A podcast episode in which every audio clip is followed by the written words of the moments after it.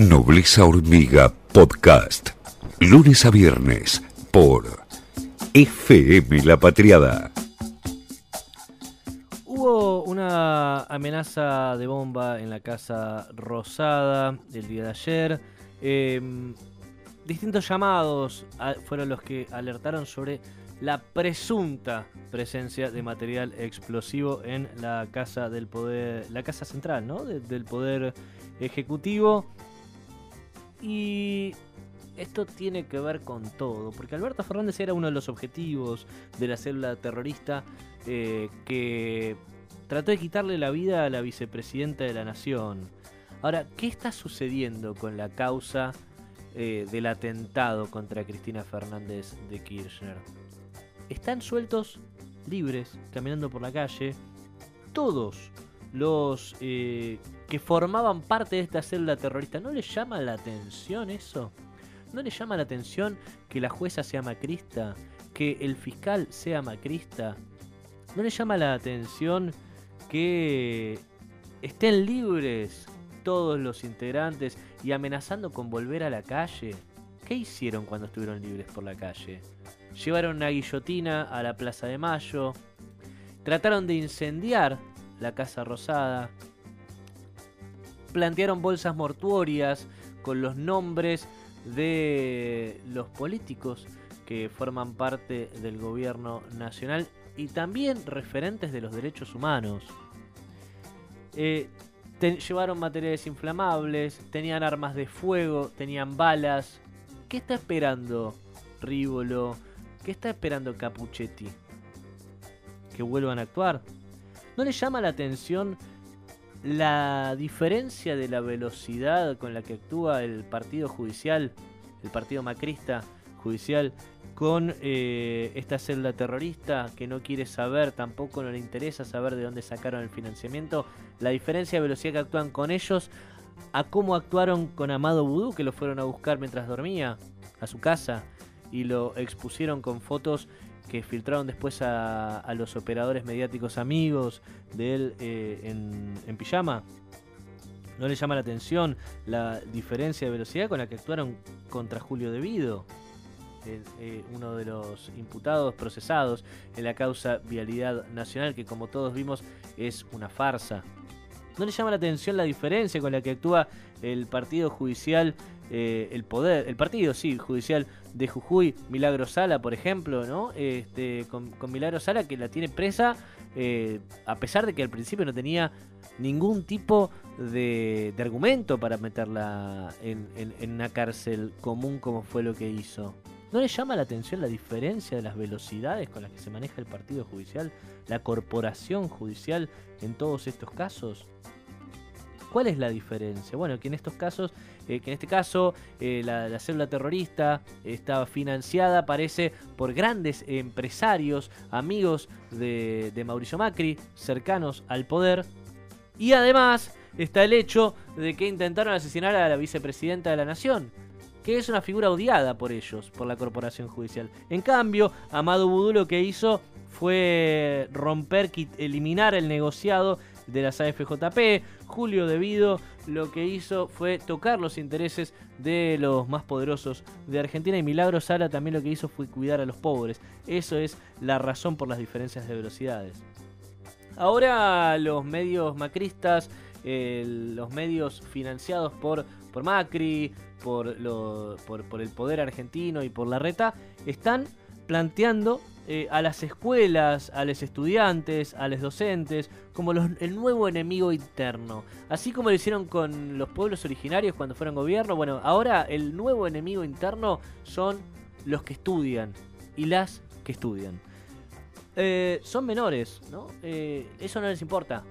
No les importa. Los buscan aterrorizar eh, sistemáticamente. Porque cualquiera que piensa distinto a la reta, que levanta la voz, que levanta la mano, ¿qué es lo que hace la reta? ¿Escucharla? No, no, no. Manda a la policía a amenazar con que va a meter presa a toda su familia. ¿Cuándo pasó eso en Argentina? De que alguien tuviera miedo de hablar, que alguien tuviera miedo de expresarse, de pensar distinto al que estaba en el poder. De que si decía algo, iban a la casa por la noche mientras jugaba la selección argentina y se llevaba presa a toda su familia o amenazaba con llevarse presa a toda su familia por algo que había hecho que estaba dentro de la ley, que estaba dentro de la Constitución Nacional, que es el derecho a reclamar por una educación mejor.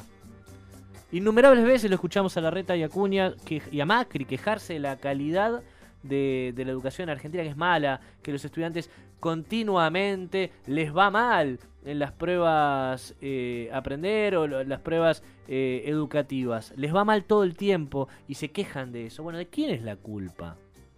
¿Quiénes son los que hace 15 años están gobernando la ciudad de Buenos Aires y hace 15 años vienen desfinanciando la educación? ¿Por qué los estudiantes tienen una mala, mala calidad educativa?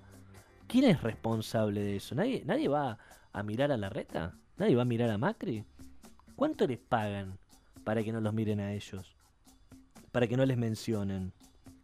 Em, me llama la atención, la verdad, eh, que ahora los estudiantes de, lo que se quejan, de lo que critican, es que es del hambre, porque las viandas que les manda la ciudad son eh, dos panes con una feta de queso y una de paleta, o tres galletitas y agua para tomar.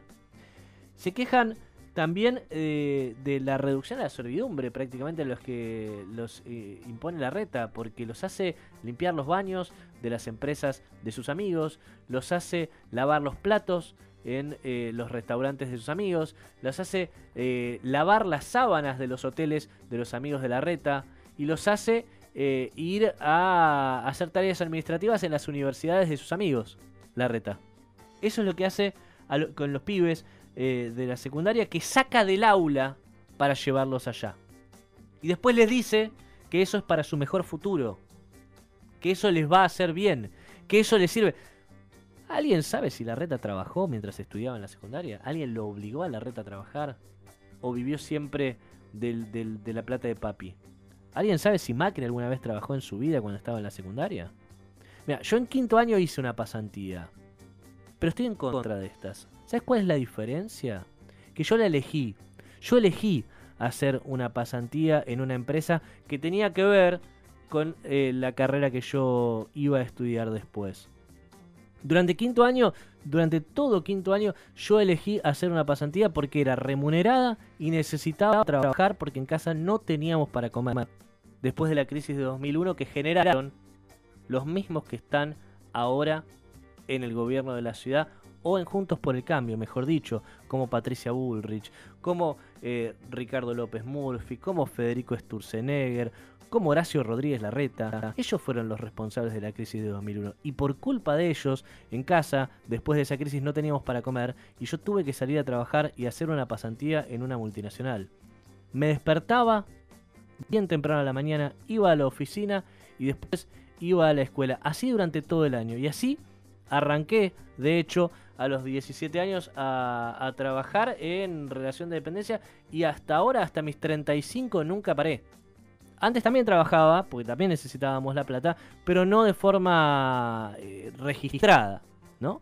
Este, pero de los 17 años para acá no paré de trabajar porque necesitábamos para comer por la crisis que generó Mauricio Macri, en realidad todos los funcionarios que están ahora en Juntos por el Cambio.